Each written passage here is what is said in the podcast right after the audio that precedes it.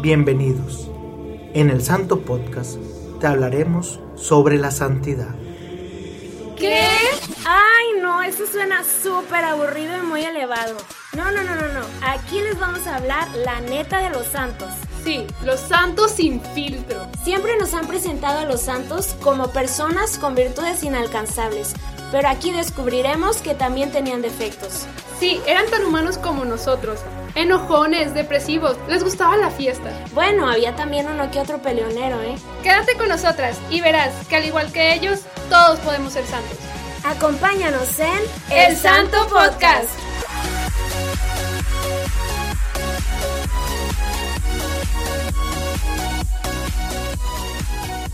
Hola. Hello, amigos. Ya pasó otra semanita. Otra semana y en cuarentena. Y en cuarenteneados. Pero pues está bien, es, es parte del show, es parte de la evangelización y es parte de nuestro sacrificio y entrega a Dios, ¿no? Claro, no, y aparte súper necesario porque ya ves todas las cosas positivas que están sucediendo en el planeta, o sea, lo que está sucediendo con los animalitos, las plantas, la contaminación, entonces hay que verlo del lado positivo. Exacto, hay que verlo siempre del lado positivo. Y la verdad es que ahorita que dice los animalitos, he estado últimamente conviviendo un poquito con mis mascotas y la verdad ya tenía rato de no convivir con ellas. Sí, hasta, hasta los ves diferentes, dices, ay, ¿cómo aguantan ellos, verdad, encerraditos o, o haciendo lo mismo? Pero bueno, son animalitos, ¿verdad? No, no tienen la racionalidad, pero como que hasta los entiendes, ¿no? Sí, es- no, me siento identificada con ellos. Sí, Oye, pues amiga, pues empezando una semana más, un episodio más, entonces pues hoy traemos otro santo, ¿no? Otro santo que me gusta mucho, amiga, porque es, impulsa mucho, de hecho, te lo voy a decir cómo le decían, cómo le dijo Juan Pablo II, porque ya les estoy adelantando información. es más contemporáneo entonces, Sí, ¿no? Sí. Cuando fue, pues santo, ¿no? Cuando, cuando lo, lo, lo anunció como santo, le dijo el santo en la vida cotidiana. Wow, o sea, un santo de al diario. Sí, él decía como que es el santo del día a día. O sea, que busques la santidad día a día. Entonces, es un buen santo. Eso me interesa, amiga, a ver, platícame más. ¿Te imaginas quién es, amiga? Yo creo, tengo una idea, tengo una idea, pero si, si te lo digo mal no me vas a regañar. Claro que no, amiga. Bueno, es San José María Escriba de Balaguer, ¿verdad? Sí. Amigos, la verdad es que ya se lo sabía. Sí, obviamente, amigos, pues tengo que estudiar para compartirles. Sí, exacto. Oye, pues, Adri, ¿cómo- bueno, ¿ya habías escuchado anteriormente de él? Fíjate que un poco, porque un buen amigo de un trabajo en el que estaba me regaló un librito de San José María Escriba de Balaguer, este, y era una homilía de él. Entonces sí, sí había escuchado hablar de él. Y de repente cuando me gusta hacer el tour parroquial, cada domingo que voy a misa me gusta visitar como que diferentes parroquias y ya ves que luego tienen las imágenes de los santos. Entonces de pronto ves una que no reconoces a simple vista y te acercas y, ah, San José María Escriba y de repente te topas con frases, con datos, entonces sí, sí, algo había escuchado. Yo la verdad había escuchado, pues, eh, poco de él. Cuando más escucho de él es en el proceso vocacional con una congregación de religiosas y fundación, o sea, y pues ahí como que medio te fue interesando y luego te platicaban de la fundación del Opus Dei y entonces tú decías, ¿quién ¿Qué es? O sea? ¿qué es Hasta eso? se escucha como macabro el Opus Dei, como muy misterioso. Muy misterioso, exacto. Entonces, como que algo secreto y todo eso. Entonces, como que me fui interesando por investigar un poquito, pues más del Opus Dei, pero gracias a eso empecé a conocer un poquito de José María Escriba de De Balaguer. Muy Exacto. bien, Mari. ¿De dónde era él? Era español, ¿no? Español. Él nace en Balbasto, Balbastro, ¿sí? En España, en enero de 1902. Es el segundo de seis hijos. Este, me acuerdo mucho que anteriormente en el, en el capítulo anterior también era el segundo, ¿verdad? Era el segundo. Sí, era el, el, bueno, el segundo, pero luego fueron cinco, que al final quedaron tres, y era, sí, el sándwich. Ok. Como tú, Mari, eres el sándwich también. Yo soy el sándwich. Este, bueno, en este caso, pues él es el segundo de seis hijos. Eh, creció en un hogar ferviente, un hogar católico eh, pues ahí aprendió que el amor a la confesión y a la comunión tenía que ser muy frecuente. También ahí mismo sus padres le enseñaron que la oración, la devoción a la Virgen María y ayudar a los demás era lo esencial para ser un buen católico. La verdad, aquí volvemos a repetir un poquito, me gusta que en el capítulo anterior y este capítulo se como que se asemeja. Se asemeja, es como una vida de, de santidad como que... Y los padres influyen mucho, yo creo, en esto, porque de hecho él fue un niño que amaba tanto a su madre y confiaba tanto en su padre que todo, todo les contaba, ¿no? Un niño muy tranquilo, un niño muy travieso también, pues como todos los niños. Como todos los niños. Pero al final también estudioso y, y pues entregado, entregado al amor y pues en, en esta vida, ¿no? Oye, Mari, de hecho, este reflexionaba al respecto de la familia, de la influencia que puede tener la familia en la santidad de cada persona. Pero eh, eh, se, me, se me presentaban dos vertientes. Una, la importancia de, de que la familia sea católica, pero a la vez que pasa en nuestros días, que a veces tenemos padres que no están acercados a Dios y eso nos puede llevar a preguntarnos, bueno, ¿cómo yo voy a ser santo si a mi papá no le gusta ir a misa? ¿Cómo yo voy a llegar a la santidad si mi mamá no reza el rosario? Pero, o sea, la misericordia de Dios es tan grande que eh, al final, aunque es muy importante y muy influyente, a la vez poco importa, ¿sabes? Porque puede que yo sea el, regreso, ¿no? El regreso a estos valores, a, este estilo de vida en el que yo a mis futuros hijos les voy a, inculcar esto de, del catolicismo, de la santidad, de la vida en Dios. Entonces, si tienes o no tienes unos padres que son muy eh, apegados, ¿no? A, a la religión, pues al final Dios va a hacer de ti lo mejor, lo mejor con lo que tienes, con lo que eres, lo único que hay que hacer y que nos han enseñado todos los santos es aceptar, ponerse a la voluntad de Dios y pues decir sí. Exacto, y pues me encanta mucho cuando te dicen de que cuando Dios ya puso las, los ojos en ti, pues ya sí. en realidad ya va encaminado tu, tu, o sea, tu santidad, ¿no? Tu, ese camino de, de vocación que ya te dio este Dios, al final de cuentas. Y sí es cierto, o sea, por ejemplo, la vida de San Francisco, pues su familia no era tan creyente, entonces, pues en, en este caso a, a, José María, pues sí, sí le tocó unos padres que a lo mejor impactaron un poquito en su vida de, de santidad, porque al final de cuentas eres libre de decidir Exacto. si amas y te entregas a Dios. Sí, tienes toda la razón. Y pues al final, la vida de, de José María, este, no le voy a decir santo todavía. Vamos, vamos a esperarlo tantito. De Chema. De Chema. Oye, sí es cierto. Sí. no lo había pensado de tal manera. Este, pues no, no toda su vida pintó color de rosa. Y yo creo que ninguna vida pinta color de rosa, ¿no? A los ocho años mueren sus tres hermanas, o sea, quedan tres. Tres. Igual, igual que... Que con Max. igual que con... Oye, es como que se relacionan sí, mucho la vida de los santos. Eran amigos. Pues a los 13 años, eh, el negocio de su padre, su padre tenía un negocio de tejido, era comerciante de tejido, y pues, pues quiebra, quiebra. este, y la familia se tiene que trasladar a Logroño y pues empezar humildemente, ¿no? Empezar de nuevo humildemente y, y, pues ahí empieza una vida un poquito más humilde, más seria, más todo, ¿no? Desde cero. Y pues desde ahí José, este, en ese lugar es donde encuentra la vocación.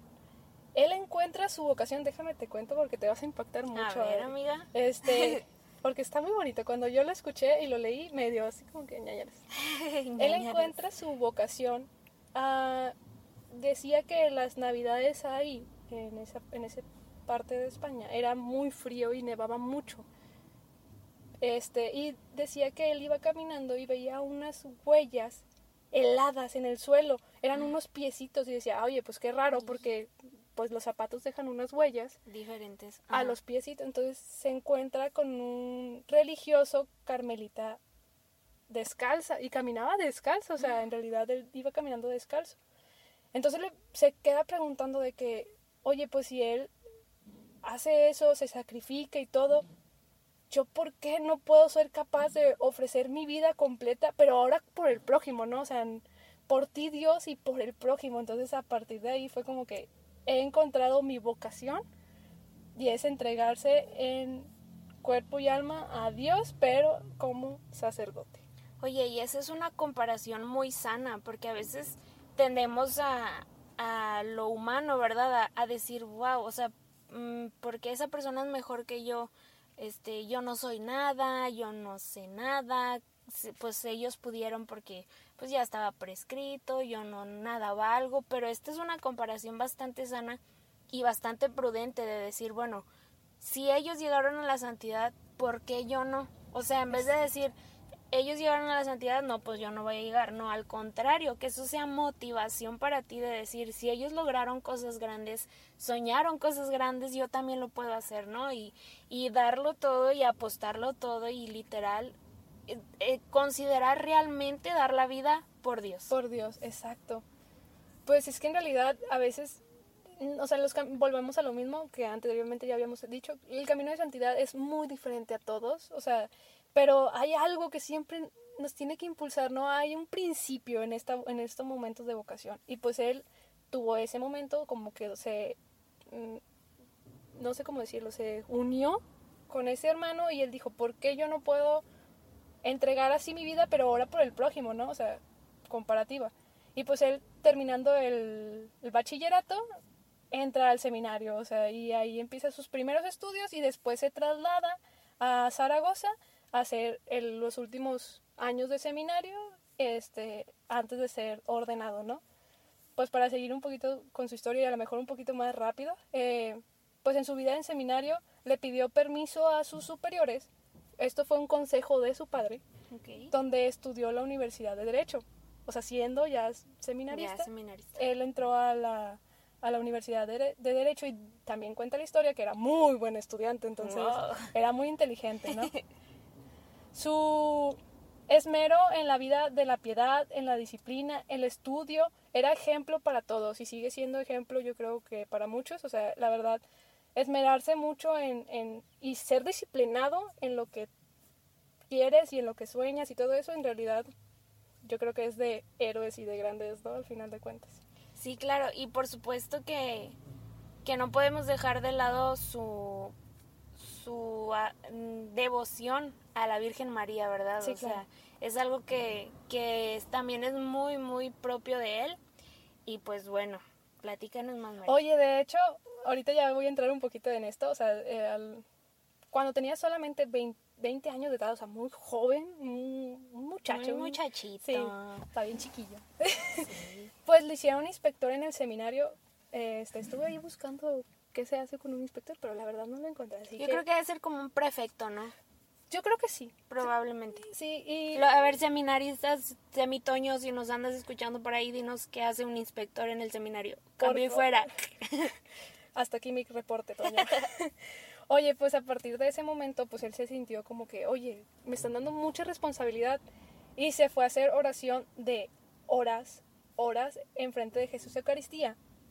Y iba todos los días a la, a la Basílica del Pilar, diariamente, a pedirle a la madre que intercediera por él, ¿no? O sea, que le mostrara lo que Jesús quiere para él, su hijo, ¿no? Y pues es el mes de mayo, ¿no, Adri? Y pues... El mes de María. El mes de María y qué buen santo también que se encomienda a María. Oye, y aparte estaba pensando que cuántas veces nosotros hemos sido ascendidos, por ejemplo, a otro puesto, o que nos han contratado en un trabajo, o que hemos aprobado el año. ¿Cuántas de esas veces en esas situaciones has ido a agradecerle a la Madre de Dios? O sea, te dan, te ascienden en el trabajo y ay, qué padre, vamos a cenar para festejar. Y ya agradeciste. Exacto. O, ay, ya probé de año, pasé todas mis materias, no reprobé nada y fuiste a agradecer. También hay que ser agradecidos, ¿no? O sea, eh, saber y reconocer que fueron nuestros esfuerzos, sí, claro, pero que también fue voluntad de Dios, ¿no? Y que también fue apoyo de Él y que, pues ahí estabas todos los días rezándole, ay Diosito, que se me quede todo para el examen y cuando lo pasas, ¿qué Ni siquiera volteas a ver a dar gracias. Me acuerdo mucho del pasaje donde, donde Jesús cura a diez leprosos y solamente regresa uno a, a darle gracias. ¿Y los demás? O sea, Sí. ¿dónde están? O sea, todo mundo le hemos pedido algo a Dios. Y Jesús, o a veces sin pedirlo, ¿no? Jesús no lo da. Pero ¿cuántas veces volteamos y vamos a Jesús a Eucaristía o a María, ¿no? O sea, de- darle gracias porque su Hijo nos ha dado Pues, Pues- sí, todo. Y, y su vida misma, ¿no? Exacto. Pues, este, Adri es ordenado sacerdote en 1925 y siendo sacerdote, su papá fallece, este, y pues él tiene que solventar, bueno, no es cierto, fallece cuando es seminarista todavía, perdóname, ahí me regreso un poquito, fallece en, el, en 1924 y al día, el año siguiente fue cuando fue ordenado sacerdote, pero él se encarga de solventar a, a su madre y a sus hermanos impartiendo clases eh, de materias jurídicas, o sea, era sacerdote, tenía su, su vocación y todavía tenía que impartir clases para poder este pues solventar y ser la casa de, la cabeza de su casa, ¿no? O sea, para no desamparar a su familia. Al final de cuentas, no porque salgas de tu casa vas a dejar solo a tus padres, ¿no? Ellos entregaron una vida completa por ti, entonces yo siento que aunque nos casemos, se- seamos consagrados religiosos, nunca vamos a dejar a nuestros padres Claro. desamparados. Y pues bueno, para no hacerlo ahí como que llama un poquito más rápido, este, en 1928, o sea, un poquito más, tres años después de ser ordenado, eh, crea la fundación del Opus Dei. Eh, es una, pues, revelación, no sé cómo decirlo, que estaba en un retiro espiritual y mediante apuntes y Oración. Oración. Dios le dio, o sea, le dio una, una vocación, una misión. Es misión, de hecho. Una misión. De hecho, hay videos donde él dice, o sea, le preguntan, ¿qué te dijo Dios para hacer un Opus Dei? Y dice, no, o sea, yo vi el Opus Dei, o sea, yo lo vi. Y él le dicen, es que, ¿cómo? O sea, no, ¿qué te dijo Dios? ¿Cuál fue tu misión? Y él, no, yo Sí. vi Opus Dei, o sea, lo vi Sí, completamente. A veces creemos que, que el- cuando alguien dice, ah, es que Dios me habló, a veces pensamos que literalmente te habla y te dice, oye, quiero que hoy vayas al banco y saques 100 pesos y se los des a la persona que está en la esquina. No funciona siempre de esa manera, ¿verdad? Hay místicos, hay doctores de la iglesia que pues han tenido tal vez esa gracia, pero no, bueno, la sensación de Dios puede ser muy diferente, ¿verdad? En cada persona y como dicen, pues tú simplemente lo sabes, tienes que discernir muy bien las mociones, como lo platicamos en el capítulo de San Ignacio de Loyola con Jorge. Con Jorge. que Saludos, las Jorge. eh, saludos amigo que las mociones del espíritu pues te van guiando y esa es la manera en la que Dios obra en ti Exacto, y pues, o sea, es muy importante el discernir y saber cuándo es la voluntad de Dios y cuándo es nuestra voluntad. Entonces él supo y encontró que es la misión que Dios lo había mandado a hacer. Y recordar acuérdense la fórmula del capítulo anterior cuando es nuestra voluntad más la voluntad de Dios llegamos a la santidad, santidad. y esto es lo que pasó con San José María Escriba que él supo este unir su, su voluntad con la de Dios y bueno el, el resto es historia. Exacto. Bueno, pues él al fundar esta, eh, bueno, al fundar, La válgame, la cuando te sales para afuera.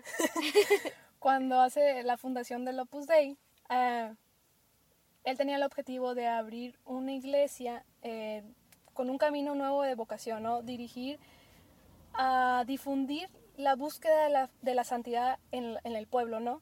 Eh, realizar apostolados mediante la, santif- la santificación del trabajo, el día a día, el, el momento ordinario, sin cambiar tu estado de del vida. mundo, o sea, sí, de vida, o sea, puede ser santo, soltero, casado, eh, consagrado, consagrado, religiosa, puede ser santo en cualquier momento y desde tu trinchera tienes que trabajar ese. Entonces era como que su objetivo, ¿no?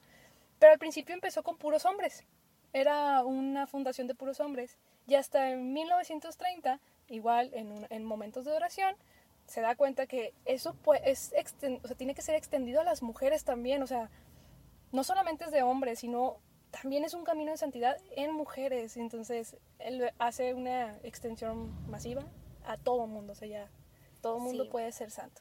Así es, y el llamado es claro, ¿no? O sea, la santidad es para todos, Exacto. no solamente para para Mariana y para el padre Borre, no solamente para mí y para Jorge, no solamente para ti y para tu hermano, sino para todos nosotros, ¿verdad? Todos estamos llamados a la santidad y pues también este aclarar, ¿verdad? Él no no quería separar la iglesia, sino que quería que se uniera toda la iglesia en santidad, no solamente la santidad para los, como dices tú, Mari, para los consagrados, sino también para nosotros los laicos. Exacto. O sea, es como promover el amor a todos. Y de hecho él decía mucho, bueno, en los videos que sale, porque pues igual ahí nos metemos un ratito de YouTube, pues al final de cuentas es, es moderno. Contemporáneo, es, ándale, moderno. Es moderno y pues la verdad hay videos, o sea, hay muchos videos donde... Fotos. Sí, en realidad hay mucho, mucha información que buscar y rascar y es él mismo el que te lo está dando, o sea, no te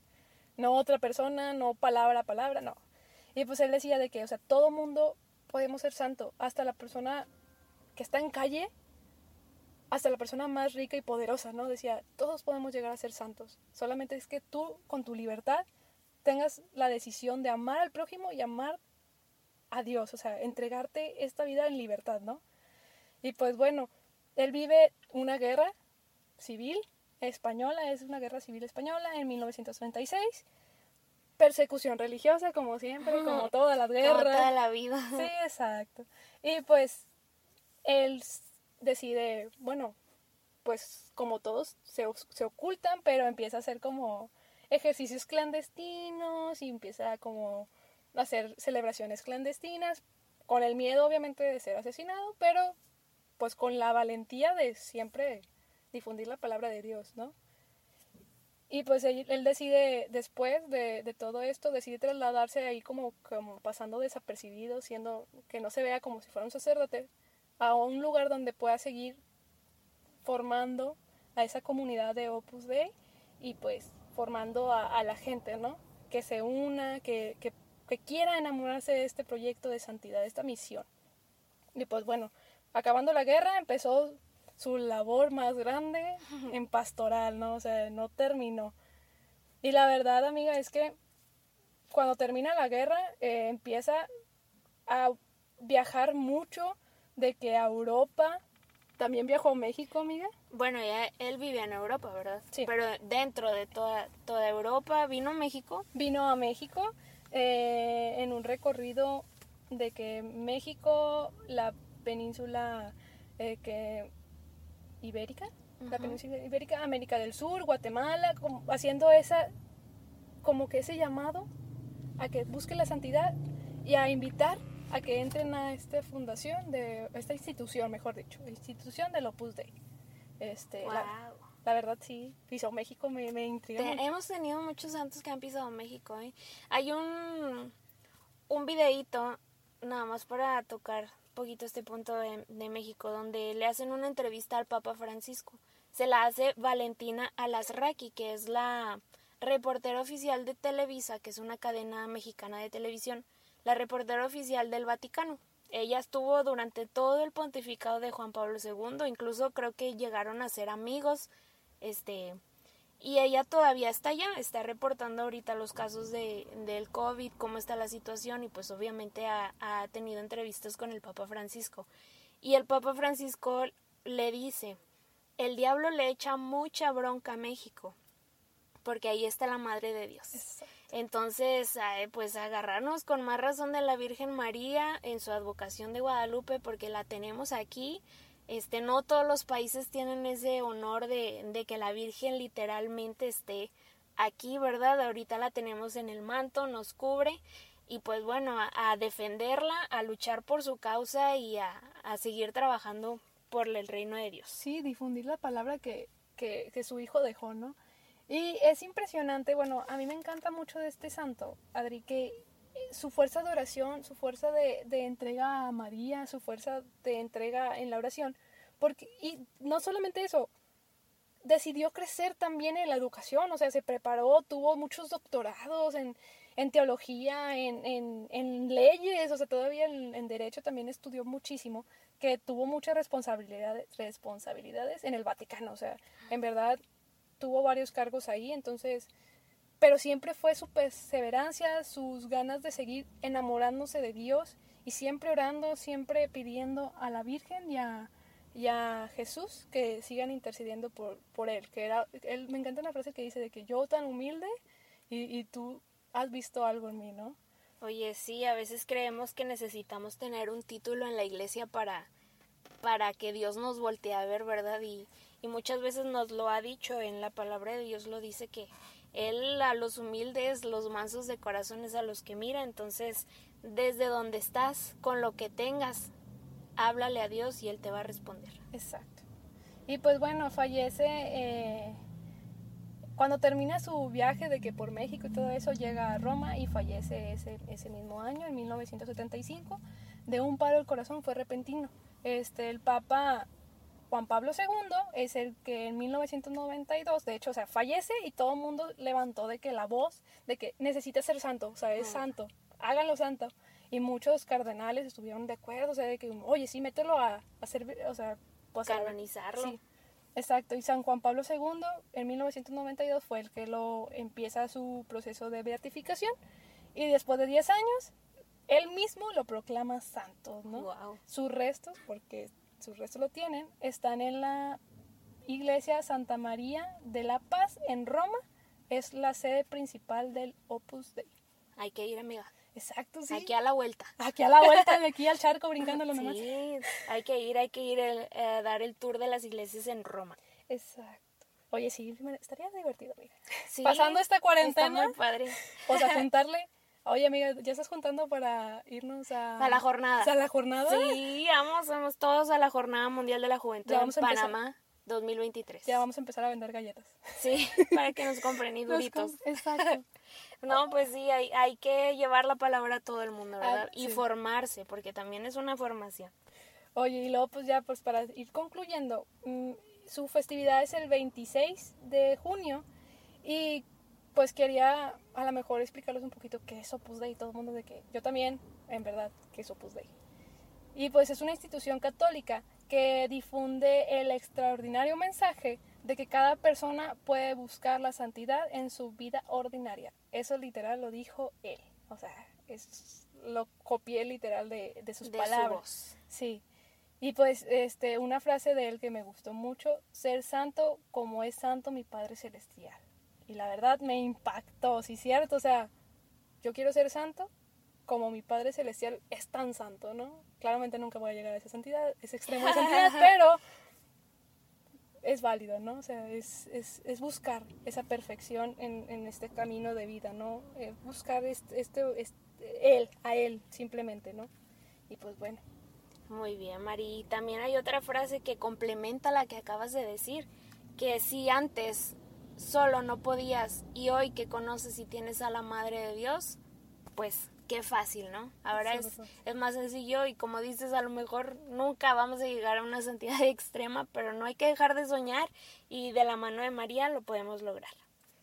Exacto, y la verdad, con este mes de María, este, creo que la, la madre nos ha regalado un mes, que debería ser siempre, ¿no? Siempre, pero nos ha regalado un mes para que ella nos pueda escuchar todavía más. Y imagínate que lo que podemos hacer todos si habláramos al mismo tiempo, ¿no? O sea, todos al mismo tiempo rezáramos y qué tan grande sería nuestra fuerza de oración, no sé, o sea, me encanta pensar ese, esa magnitud, ¿no?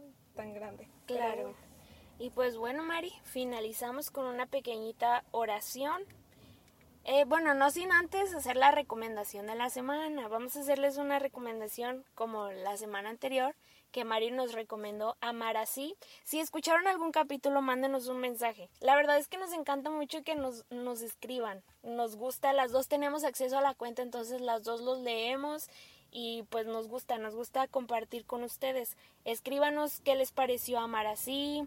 Este, y la recomendación del día de hoy es Faith Cat, ¿verdad? Cat. En inglés, F-A-I-T-H punto C-A-T-H, fe católica en inglés, con un punto en medio. Estos chicos, la verdad es que entraron con todo el power, ¿verdad? Hace aproximadamente dos meses antes de que empezara la cuarentena, cuando grabamos precisamente el, el episodio con Jorge, ellos estaban hablando con el Padre Borre. Nosotros tenemos el estudio en la parroquia del Padre Borre.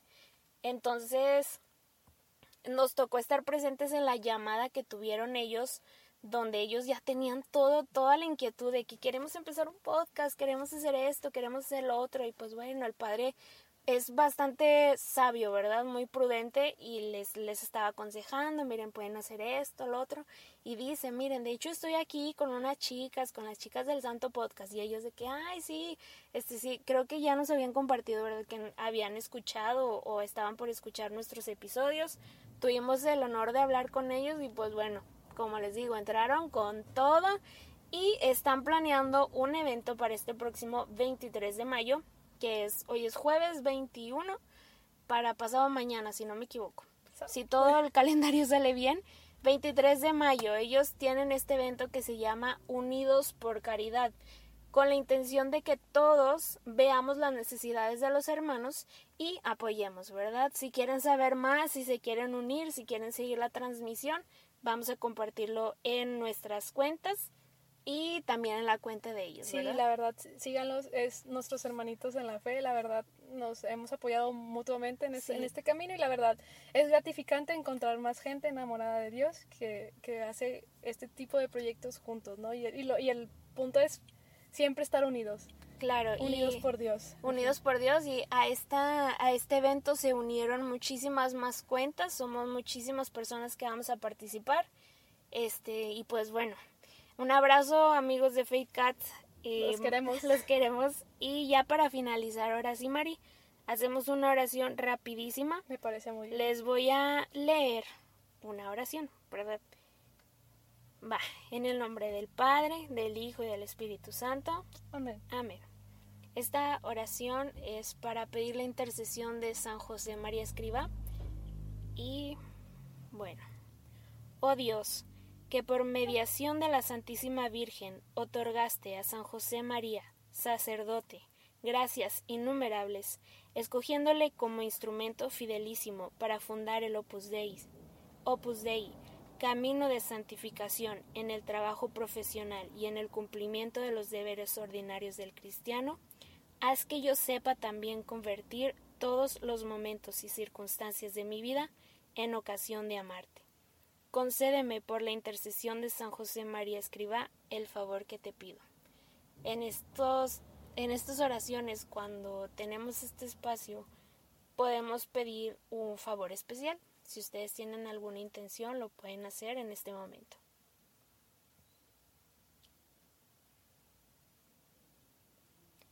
Y que así sea. San José María Escriba ruega por nosotros. Y bueno, para finalizar, Mari, nuestra jaculatoria. Nuestra jaculatoria.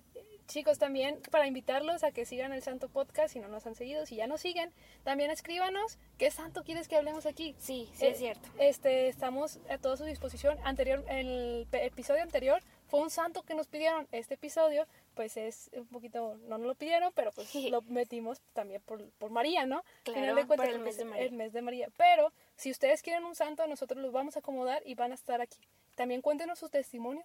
Ay, sí, ahí a lo mejor gente que ya ha tenido algún testimonio con algún santo en especial, algún favor, o cómo se han sentido, qué han aprendido, qué, qué siente su corazón, ¿verdad? Escríbanos, compartan con nosotros. Y pues ahora sí, Adri, nuestra ejaculatoria. Va, amiga. Una, dos, tres. Santos y santas de Dios, rueguen por nosotros. Adiós. Bye.